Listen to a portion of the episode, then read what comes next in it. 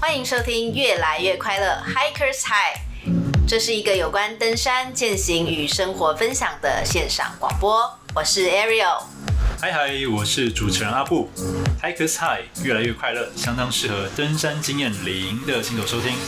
老鸟在这边也可以听到关于山难议题、靠背山友与向导检定的心得分享。我们的主题很多元、很生活化，希望能以最轻松的方式陪你度过没有办法登山的日子。让我们在山下跟大家一起越来越快乐。好。那我们今天呢，邀请到的是一个很神奇的平台——台湾户外自主纠团平台。这个平台呢，它非常适合我们边缘人在上面揪团。那我们就来先问一下 Sin，请问你本身要怎么做称呼嘞？等一下，等一下，我觉得你这个介绍真的太不专业。首先，我们要先说，今天有两位来宾，两位来宾，一位叫做 Sing，是 X I N G。好，这是他的等于说他的呃花名 Sing 啊、哦，是一位男生。然后另外呢是他的一位伙伴叫做 Irene，所以今天呢会由他们两位来帮我们介绍一下这一个 Outdoor 台湾台湾户外自主揪团这个平台。好，那接下来我就把麦克风交给两位，可不可以请 SING 跟 Irene 跟我们介绍一下这个是一个什么样子的平台？大家好，我是 SING 那我本身就是最早喜欢摄影。呃，刚开始其实我也蛮宅，在很年轻的时候是蛮宅。自从买了第一台 GoPro，但是当时我就是因为买了这东西，我才脱离宅男这一圈，想说为了要拍东西而跑去山上啊，或者去海边，然后慢慢就开始爬山。然后后来比较严重一点，会一直往山上跑的时候，是因为买空拍机。因为当时空拍机有一个限制，就是说空拍机只能相对距离你在地的海拔，比如说我这种海拔一百公尺，我顶多只能向上飞五百公尺，它就机器就会锁住。所以说当时我其实我很想要拍云海，所以我都会往往那个可能高山上，因为你云海通常都是两三千公尺以上，你如果只是在那种平地那种可能一两百公尺的海拔，你根本没办法穿云。你想要拍那种云海，你就是可能去阿里山啊、二万坪火车站那种两千公尺，你再往上飞。其实就很多云海可以拍得到，所以后来就慢慢的，刚开始是为了摄影而上山，后来就是慢慢的爱上爬山这样子。哦，所以你其实是一开始是喜欢摄影的人哦，并不是喜欢爬山，只是因为想要拍到更棒的风景，所以上了山，反而也因为这样爱上了山。对，就后来就慢慢的就是纯粹觉得，哎、好像也未必要一定都要拍下来，可能有时候觉得眼眼睛看，然后跟慢慢对山产生了兴趣这样子。一刚开始就是只是为了说，我想要拍云海，我想要拍银河，我想要拍什么上去。嗯，哎、欸，那我这样想要请问一下，你现在上山都会带这么多装备吗？还是你现在基本上上山的标配是什么？多代的设备，其实讲真的，为为什么后来对一些轻量化的装备有所研究？第一个是我可能没有像一些神人啊，可能动不动背个二三十公斤以上还可以哇身轻如燕，因为我觉得我自己还是 控制在二十公斤以下。因为光空拍机早期的空拍机一代那个空拍机啊，电池，然后相机、脚架那些加一加，其实你会比人家多四公斤哦，至少是四公斤。因为还有那个最惨的是，早期还有人带那种很重的稳定器，相机稳定器，那可能就是八百克到一公斤有了。我带这些设备多了四五公斤，我就要想办法可以在其他其他的装备，比如说帐篷轻量化、睡袋轻量化，就是想办法要买其他装备轻量化，并不是我只是觉得说。我就是要用比较好的东西，我只是想说，在其他装备可以买，呃，比较轻量化，去节省我的重量，让我的重量不要跟人家差太多。对，然后像之前很多人问我登山装备，因为真的有很多人，呃，台湾有些人观念就是说，哎、欸，我就是买最贵，最贵就是最好的。可是未必最贵的都是最好的。有很多人这样推坑的时候，哎、欸，你爬山，你就是要去百岳啊，或是去哪里啊，你就是要买最贵的。他们觉得说好像是便宜的东西就不能用，便宜东西就很烂。嗯那可是实际上，我们真的有在玩的，就是哎、欸，大概这这东西便宜又好用，未必说你一定就是要买一两万。那我后来就开始就是介绍人家说，哎、有一些很好用的装备，你未必要花大钱，只要花这一点钱，入门标准、中介、高阶，你其实可以慢慢跳。所以我就开始有写一些装备分享，跟一些我去的路线，像我之前去茶壶山跟鼻头角，我就会介绍大家走哪边走哪边比较安全。因为台湾有些时候就是它其实是很灰色的地带，明明是很多人都在走，可是它明面上是讲说，哎、不可以走，可是它其实它不是说是像飞岩道那种说很就是严重污染区，你进去会发现，它只是说他不想要管理，然后你们进去出事，那哦，当地的要负责，所以他干脆就立一个立牌禁止。可是大家都这样走，但网络上没有一个文献告诉大家怎么走。其实反而这种情况，我觉得最好就是分享出来，欸、走哪边哪一条路会比较安全，而不是说你就一味说那个立一个立牌禁止进入，可是大家还是会走那边出事。那你反而不如就是列出一个路线，告诉人家要走哪边，然后走这条路会有什么危险，会有什么风险性，什么时候不要去。反而我觉得是呃这种教育或者说这种分享，会比你只是立个牌哦，那个反正就是不准进去，你进去出事情就自己负责。嗯嗯，我觉得这样比较好一些，所以我后来就写一些一些文章，就是一些路线。那但那些路线我相信不是违法，只是它有些路线就是立牌禁止。刚刚听完信有介绍说，哎，自己是怎么爱上摄影，然后是怎么接触爬山。那我们想要请问一下，因为其实有一个重点，就是我们最近发现你们的平台啊是很厉害的，就是这个户外自主纠团的这个平台。因为其实从开放森林以来，然后大家又开始肺炎不能出国，开始疯狂登山，诶，我们就慢慢发现网络纠团的风气越来越盛。那这一个你们做的这个自主纠团的平台是从什么时候开始，又是怎么样开始有这个理念的啊？其实很早之前，早在我这个医院九是还是很多人成立的一个团队，因为我后来有重组过。那早在那时候，因为我们那一群人，就是因为我们都是登山新手啦，可是就是一群很喜欢摄影的人，当时可能还有记者啊，还有一些摄影师。那我们就是想要爬山去拍一些作品，可是你也知道，如果你朋友圈很小，你要不去参加商业团，你早期就是没有人跟你一起爬山，因为你又没有很厉害的经验，比如说什么百岳经验之类，人家可能觉得又也是你们都是一群男的，那干嘛跟人爬山嘞？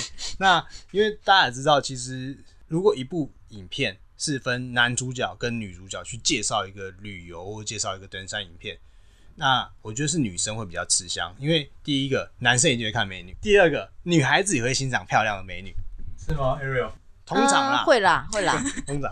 可是如果这个男的，如果他不是长得像金城武之类很帅的，基本上男生一定不会看男的。没错，我干嘛看金城武？我我有病哦、喔，我一定是看女的。就那时候，我们希望说可以去陌生开发，在网络上去陌生开发，不可能只有我们当时的四五个人去爬山。比如说，我们那时候想去爬合欢北峰，想说看能不能在网络上认识一些有爬山的呃男生啊或女生都可以，就是可能有经验的或是比较上相的模特，我们可以帮他拍照，帮他拍影影片或是照片这样子。所以那时候我的 UN94 网站就已经有发布揪团活动的功能，可是其实那只是限定发布者是我自己。我们 UN94 去发布，那这网站你可以登录注册会员，然后在上面找到我们发布那些活动，比如说几月几号合欢山，你想要报名就填报名资料，然后有几个人，然后填一些备注事项。但当时就是只有对 UN94，没有给大家去发布活动。后来我就觉得，嗯，因为 UN94 后来有重组过，因为大家可能有的人工作换工作比较忙或怎样，就是大家有点和平的解散这样子。解散之后重组可能就剩下我。跟 Irene 这样子，Irene 是后来新加入的，就是我自己加入，因为 UN94 这个名字从以前到现在都是我发想、我构思。哎、欸，那为什么要叫 UN94 啊？其实就是它有好听跟不好听的。我那我现在只能讲好听的，好听的就是好听的就是 You Me，你我就是比较好听的，哦、你我都是。然后后面有接一个 Outdoor Family，就是你我都是户外的家庭的一份子这样子。嗯、对，然后我也觉得，我其实我是觉得 UN94 这个念起来就是一个代号这样子。那是怎么样变成 LINE 平台的啊？当时创立这个东西，应该是说 UN 九四那系统还继续存在，只是只有我自己可以发布活动，uh huh. 以 UN94 名义发布。后来 LINE 最早以前是群主，他好像是去年刚好社群推出了啦，然后我也去得到一些权限去开社群，因为最早是封闭测试，只有少数人可以开社群。那时候我就决定我也创一个纠团社群平台，因为之前在 UN 九四的系统里面，有些人可以写讯息或者留言跟我反映说，哎、欸。怎么好像后来活动开的比较少？有了这个社群功能之后，因为以前最早就已经有很多群组存在，可是赖的群组都有很多毛病，大家一直觉得觉得很纳闷，为什么这东西不改掉？就好像翻群，就是加入群组的每一个人，他都可以去把任何成员踢掉，那这就是导致翻群。那特别以前有那种翻群机器人，就是用程式去写，那他是说一秒钟可以踢四百九十九个，把所有群组人都踢掉。哎、欸，你真的很了解这个功能呢、欸。其实我从来不知道 LINE 有什么社群群组，有什么不一样吗？有，群组的功能其实算是蛮差，就是第一个我讲安全性，它可以翻群。四百，就总共是五百个人上线。哎、欸，等一下，我问一下，群组是你创的，还是我意思是说，群组这个东西是一个平台，还是一个什么样的？像我跟阿布的群组，那算是一个群组吗？就是像比如说你加我跟阿布跟 Irene，我们四个人，这个就是群组。群组就是旧版的功能，然后社群就是现在新版去年推出的社群功能。社群跟群主是有区别的，哦、社群是群主的呃进阶版下一代，然后。赖可能就是慢慢的会比较推广是社群，可是它其实它还是有分区隔。所以社群的话，社群里面会有主持人吗？它比较有权限的规定，它比群主它改善了。首先有两点，第一个就是说权限，那创社群的会有分那个主要管理员跟那个附属管理员，只有这两个管理员可以踢人。当然主管理员创群的社群的群长，他可以设定。要不要开放那些踢人删留言的权限？因为以前，包含其实现在有很多广告的群主，你会发现有那种投资机器人啊，怎么样？以前乱别人群主的第一个就是翻人家群主，第二个是记事本功能。我到现在我也觉得很夸张。比如说你跟阿布开一个可能群主，大概八十个登山群主，然后我故意要到你的群主乱，我加进去之后，我在记事本留言说阿布跟 Ariel。都会去 A 保险费，然后不还，我就直接留在记事本，oh, 然后就算你把我踢出去，没办法删掉，你没办法删我的记事本内容，因为只有我才可以删我自己的记事本。你会觉得为什么这个 bug 可以存在这么多年，赖都不改，就就觉得很夸张。可是新的社群，它可以设定说，你管理员愿不愿意开放记事本给其他人使用，就算你开放了，没关系，只要那个人来乱在记事本留言，你也是可以删掉，不会像旧版群主。他留言只有他可以删。嗯，那这样子的话，那个新版的这个社群功能啊，是不是我们进去之后我看不到别人的赖账号？是不是有这样子的一件事情啊？对，这个很夸张，就是当时其实我一直跟人家说，这很这也是一个让人家不解的点。他社群的功能，他刚好创出来，就是说希望可以让所有的同好一起相相聚聊天，对对对，甚至你可以用不同的 ID 身份，可能比如说阿布很喜欢织围巾，可是阿布不想给人家看到说我有这种。比较女性的癖好，那他加入这个社群之后，他可以用另外可能他自己设定，在每个社群可以自己设定不同的大头贴，他可以比较安全的有隐私在加入这个社群去讨论。可是赖居然有个规定，就是说禁止在里面交换个人资料跟联络方式。这这是公开的规定吗？对，这是赖官方的规定。我会觉得很奇怪啊。好，比如说你们可能是一群重机同好，喜欢去骑重机，或是去北岸去哪里骑车。那大家在这边聊天是聊天，聊完可能就会揪一揪，哎、欸，走，我们一起去北海岸。对啊，对啊。那个骑车，或是像我们登山，哎、欸，我们一起去哪里爬山。可是就一定会到一个环节是，哎、欸，你给我你的联络方式，我要怎么试一下联络你？因为我没办法给你去私人讯息。那我们不可能，比如说这个群组有五千人，社社群有五千人，我不可能跟你说，哎、欸、，Ariel，我们待会那个民权东路站见，这样大家都知道我们待会要在民权东路站见。我们绝对是要私底下联络。可是。赖的社群的管理规定有一条就很明文规定，禁止交换联络资讯跟个人的一些相关资料，不然他就会把你锁掉。哦，会锁掉你？就是它有两种方式，第一种就是城市码会检测，就类似像用呃电话什么的，我，我们程式叫做正规表达式，就是我会去侦测这一段你输入的文章里面有没有包含我指定的一些字串。哦，比如说什么我的电话、我的 line、我的联络方式。它第一种方式就是城市码自己机器去检测，检测到你有敏感的字词，就会把你锁定。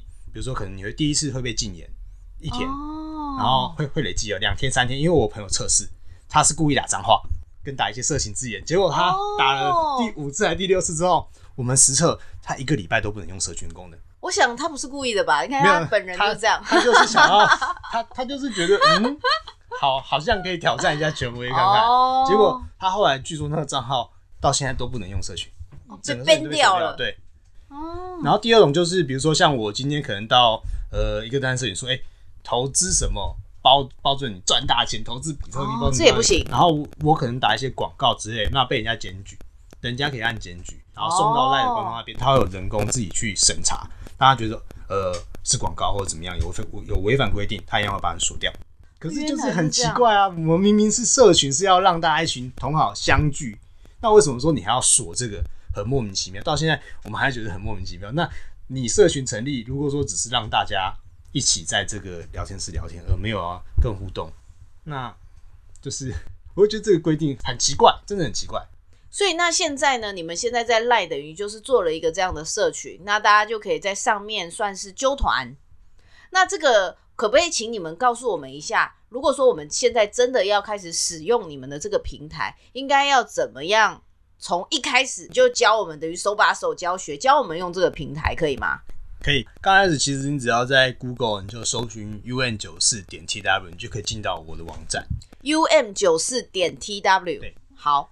那它网站上会有呃三个按钮，其中两个按钮，第一个是那个加入赖社群，第二个是那个进入揪团系统。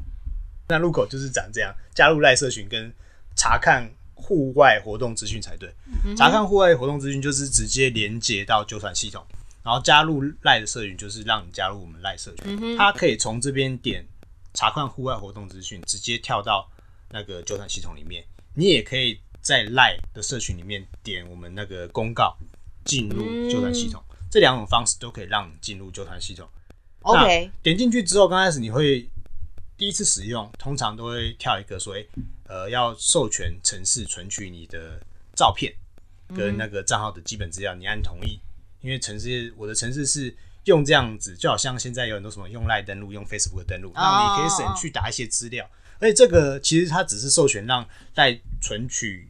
呃，你的 ID 不是你的 email，因为每个人每组账号在资料库都会有一个独特的身份证字号，嗯哼，用来他们内部系统辨别，但 ID 也不会公布出去，就是授权我们这些城市去存取你的 ID，当做你的账号，嗯哼，然后可能你的昵称大头贴，好，你授权完毕之后，你就会跳到纠团系统，这时候你要点纠团活动的时候，我还是有锁一个，就是说请你先跟，就是补充一下你的活动资料。那我就会请你先补充，可能比如说你的百越经验，去爬哪座山，然后你有什么技能，或是你的简短自我介绍。当你把这些补完之后，你就可以去点那个活动页面。活动页面你就可以选择看有没有你感兴趣的活动。那你随便找一个活动进去，点进去看，你就可以看到它的活动主办人的资料。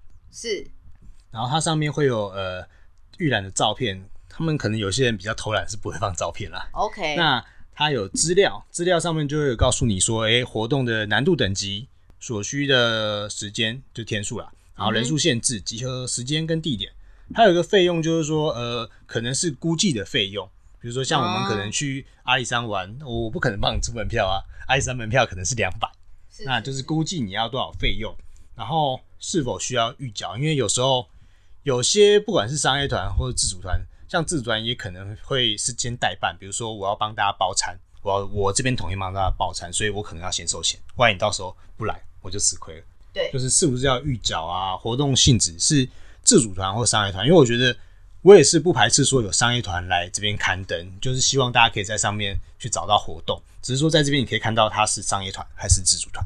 哎、欸，打岔一下，所以其实你这个平台不排斥商业团来应用。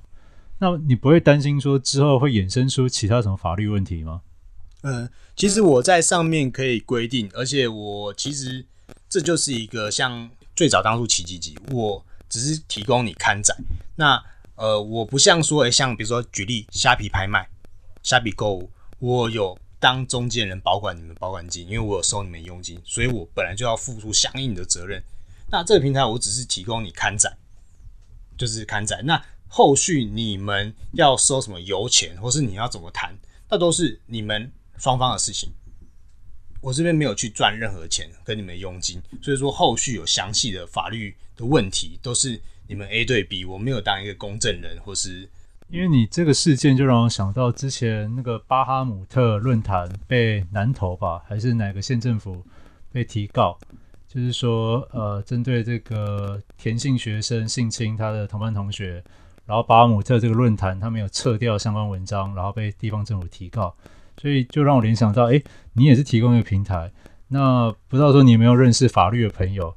就是因为我觉得啊，这种事久了，我感觉一定会躺着也中枪，一定也会遇到这种很晒的事情。那未来遇到这个部分，你会有想到要怎么处理吗？呃，这个绝对有想法，就是说，呃，像你刚才提到那个经验。像我不知道你知道有没有听过 Mobile 01，其实 Mobile 01的站长之前也被人家告，因为那个人可能在某个版面上发表了违反版规的可能政治或是广告文章，我不知道零一官方对于他进行了处分，可能删文或者怎样，结果那个网友跑去警察局去告他，说他违反他什么自由权还是什么，就是对言论自由，就是其实呃。这一部分说，通常如果说你涉及了商业行为，我如果在上面涉及了商业行为，这这部分我可能一定要去处理负责。那像刚才如果说你说哈巴哈姆特这种情况，因为其实大家可以看得出来，站方或者是说那管理平台到底是立场是比较偏向哪一方。那如果说我们这个平台有发生什么争议性的话，只要有报案或是有韩文，我都会配合他去做处理，可能下架或是怎样的动作。那我们。顶多就是因为我后台其实都有记录你来访的连线的 IP、连线的资料，那些只要有涉及到什么诉讼或纠纷，那我们都是愿意配合警方。可能说，哎、欸，韩文说要下架或是要调阅资料，我这些都会留存。但是我不会说，哎、我支持哪一方，对我，我就是会配合调查。然后只要有违反说国家法律，可能比如说他在上面可能是拐卖啊或者怎么样的，我发现有违法这些东西，我都会直接下架。并且可能会跟对方说：“哎，因为你这违反了什么法规，所以我没办法让你在上面刊登，所以我会将你文章做下架。”对，我觉得他们愿意背负这样的一个潜在的风险，我觉得还蛮令人敬佩的。如果是我了，找到能能逃多远，能省麻烦，能避开就避开，这样子。这倒是，哎，那这样子好，继续介绍，然后回到这个平台，然后大家进来了，然后看到要报名了，然后呢？然后你到这边，你看到他感兴趣的活动。对，那，那这边你就可以在下方看到说，哎、欸，报名活动的功能选项，你可以选择你的身份，可能是车手啊，或者乘客。那如果你选车手，就代表说，哎、欸，你有开车，你愿意出车，那就是车手。那你就注明说可载人数。如果你是乘客，当然就不用填。如果你是车手，你就是填说你可能可以载几个人。有人可能双门跑车啊，只能载一个人啊，那你就填说，哎、欸，对，只能载妹。然后所在地点大概是哪里？然后是你可以到哪里去当个接送点，可能叫你的乘客都到那边集合。然后备注事项就是针对了这些个人资料补充以外，你还可以针对此次行程给主角，比如说，哎，阿里山啊，我去过十几次啊，安啦，可以跟着我，我带你们想走哪就走哪，就是之类去补充。那你填完之后，它就会等待显示说你的状态就是等待审核中，你就可以到你的系统去看说，哎。对方有没有按同意或是接收，这是报名的部分。那如果说你要建立活动的话，你就是点建立新活动。那你上面就可以填那些，比如说要花多少天啊？你觉得这难度啊，这个活动地点、集合时间那相关的资讯，你就可以建立活动。诶，我想要请问一下，今天假设我选择了一个活动要参加。那我参加了活动之后，假设今天这个主办人他同意让我参加了，他会主动通知我吗？我说这个系统会主动通知我吗？还是我要自己上来看？我现在我记得我有做联动，我上次改版的时候是有更新，只要说比如说 Ariel 开一个活动，可能是要去羊头山，嗯哼，那阿布现在按报名报名的 Ariel 的活动之后，只要 Ariel 这边。有在赖系统上面做一个绑定赖消息通知，我记得我有做一个联动，只要你绑定之后，啊阿布按报名，你这边就会收到赖的通知，说，诶，你的活动羊头山阿布刚才报名了，或是有人报名了，你就会收到通知。OK，所以我要先做一个 line notify 的一个联动。对，OK，没问题。好，那再接下来，所以我就会，如果我是主揪的话，我就要开新活动，然后呢？那开完新活动，就是等待别人报名进来。你自己创建的活动中，你就可以看到总共有几个人报名。那你可以点报名者的名称，去开一个小视窗，就可以看到他填的交通方式，他是乘乘客还是车手啊？他可以载几个人？他所在地在哪里？还有备注留言。那你可以选择原因跟操作，操作你可以选择拒绝、未审核、同意、删除。那拒绝就很明显嘛，就是我我就是告诉你我我不要让你参加。嗯、那原因你就可能打说，哎、欸，你只有爬过象山而已，你还要跟我去羊头山，就可能没办法接受。那他的原因是一定要填的，必填的。你可以不用填。哦，就我可以不让你入团，我不写任何理由是 OK 的。对，这就是看你要不要，看主就自己要不要填。然后为什么？其实就是有时候我们可能是。还在考虑中，因为可能说，哎、欸，我愿意让你来参加，可是我没有车手，因为你填的是乘客，你也没办法自己前往。Oh, okay. 所以我未审核的时候，就是还在犹豫，除非说我确定了说，哎、欸，我，哎、欸，我们这边台北有一个新的车手可以载你，那我再按同意。可是这时候，只要其实你在。你的纠团系统里面资讯，或者说你在填报名表单的时候留下你的 LINE 或是一些联络方式，那主揪可以自己跟你讨论说，诶、我是同意让你参加，可是现在没有车手，还是说你这边有办法找？就你们可以自己私下去联络，因为我这个平台不是像之前有一些交友软体的平台，就是限定你只能用这个平台去联络，你们不能交换其他联络方式。对，我这个是说就是说这只是一个媒介，让你们可以。去在上面找到活动，然后私下要怎么交换资料联络，就是都是 OK 的。OK，所以我们一旦在这个平台上面找到了活动之后，其实我们就可以私下互相交换赖账号或者是电话，然后我们就可以在自己另成一个群组，然后我们就可以开始讨论这个行程的细节。对，哦，OK，那感觉这样子的话，有初步的审核的方式，然后。大家又可以很方便找到说有哪些人很热心在当主揪，想要参加任何活动都可以借由这个平台去加入。嗯哼，那 Ariel 你有用过这个平台吗？有啊，我自己目前就已经有参加了其中一个行程，就是在呃劳动节的时候，然后那个时候我们可能会去大坝附近。对，那实际上的状况可能就等时间再更近一点，我们就会在整个群组再继续做联系。然后试试看这个平台好不好用，然后里面揪到的咖到底怎么样？你这样讲，Sing 很有压力耶。当然呢、啊，给他一点压力啊！年轻人要给压力。什么东西、啊？不会不会，这个我补充一下，因为之前有很多人都会认为说，好像这个东西里面是不是都是我们的人开的？那我在上面，其实你仔细看活动内容，有个查看主办人某某某资料，嗯、你点进去看，你就会知道这个活动的主办人是谁。然后它上面的可能基本资料啊、社交资讯跟自我介绍，是这个人是主揪。所以说，如果你在参加活动的时候，我会建议你一定要看，不管是参加活动还是是审核想要参加的人，做一个算是社交名片。那你可以看到几个人给他按赞，几个人给他差评，然后他有几次的取消报名，就他的放鸟次数，就是算是一个信用证明。你可以看说，哎，这个人介绍他可能 Facebook IG，去看他有没有一些呃。百月证明，可能上高三的照片啊，然后他的自我介绍跟经验，来决定要不要让这个人参加，或是要不要参加这个人的团，这是一个可以，我觉得还蛮重要的参考价值。OK，我觉得很好诶。那总之呢，我们的第一个部分呢，就是跟各位听众介绍了一个这个最新啊，用 LINE 的社群功能，对，哦所做的一个。可以登山的揪团平台。那如果说大家刚刚那个步骤有点复杂，还没听清楚的话，请按重播好吗？你可以多刷几次，哦、不然嘞，对啊，那 你就按重播再听一次，然后赶快加入这个平台。我自己是觉得你就先加入再说，诶、欸，蛮好玩的。你在上面就会看到很多人揪一些很好玩的团，然后呢，上面还会取很多有趣的名称。先在这里认识一下这个平台怎么使用。然后接下来，如果说你是边缘人，跟我一样，然后找不到朋友的话，欢迎来这边交朋友哦。好哦，Anyway，反正呃，如果不知道他的网站在哪边，就在 Google 打 UM 九四，那相信只要打这四个关键字，就可以找到他们的平台，然后可以上去玩玩看。那我自己有登录账号，我觉得我最喜欢里面其中一个功能，就是它可以探索之类的，每天可以探索一个新朋友。Ariel，你有用这个功能吗？没有诶、欸，我不知道这是什么功能诶、欸。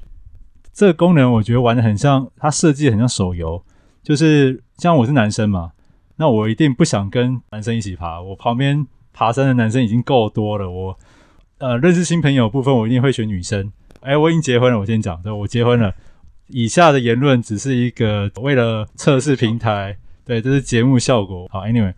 好，那打这个立即探索认识新朋友，那它很好玩的地方在于，你不能够无限制的一直探索，你一天只能探索一位，那就让我想到以前我玩手游啊，每天有每每日任务这种感觉，就会觉得诶，这个设计还蛮棒的。探索到他说我要干嘛？你可以丢他私人讯息，你就可以约他。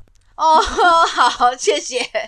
诶，我这样说应该没错吧？对，就是一个交友功能。其实我原本是还想要把它更新。就是像真的像一些交友软体左滑右滑，让你可以去配对。因为其实有很多人加入这个运动，也是希望说大家可以说让增增加一点姻缘啦。就是帮大家牵线这样。可是 Irene 就是说。让他回归登山，你不要设计的这么像交友软体，到时候人家觉得这个不是揪团登山，是交友，这样好像就不太好。所以我就持续是仍然维持这个探索功能，就是不是变成说像直接进去左滑右滑，喜欢不喜欢？其实这样我是做得出来，我原本是要改的，可是后来想说，嗯，Irene 给我的建议，我想说那还是算了。哎、欸，我觉得蛮好玩的，我现在探索到了两位男性。我觉得 Irene 的坚持是对的，就我怕到最后引起一些情侣的纷争，想说，哎、欸，你为什么在玩交友软体？哦，我我觉得这个你听 Irene 的话是是正确的，因为我觉得，呃，一天一次，这个是鼓励有耐心、有恒心的人，然后而且交友 APP 说实话已经太多了，不缺你这一个，那你你这样子做，其实有做一个区隔化，才能够真正筛选出真正想爬山的人，而不是。只是想交男女朋友的人，我觉得这个坚持是对的。好啊，OK，那我们下一集呢，就会来跟大家说明一下网络纠团有没有什么要注意的美眉嘎嘎。那我们第一个部分就先到这边结束喽，谢谢大家，拜拜，拜拜，拜拜。